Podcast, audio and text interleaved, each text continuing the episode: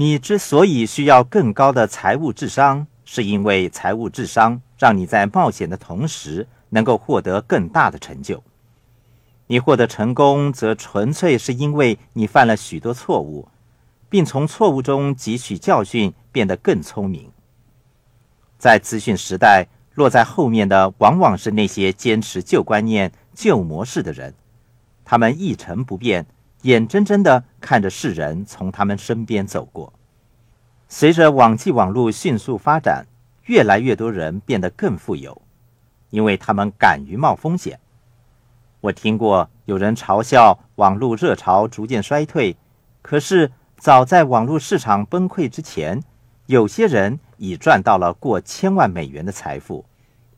至少他们敢于冒这一次的风险，他们在前面越走越远，把那些害怕冒风险的人远远抛开。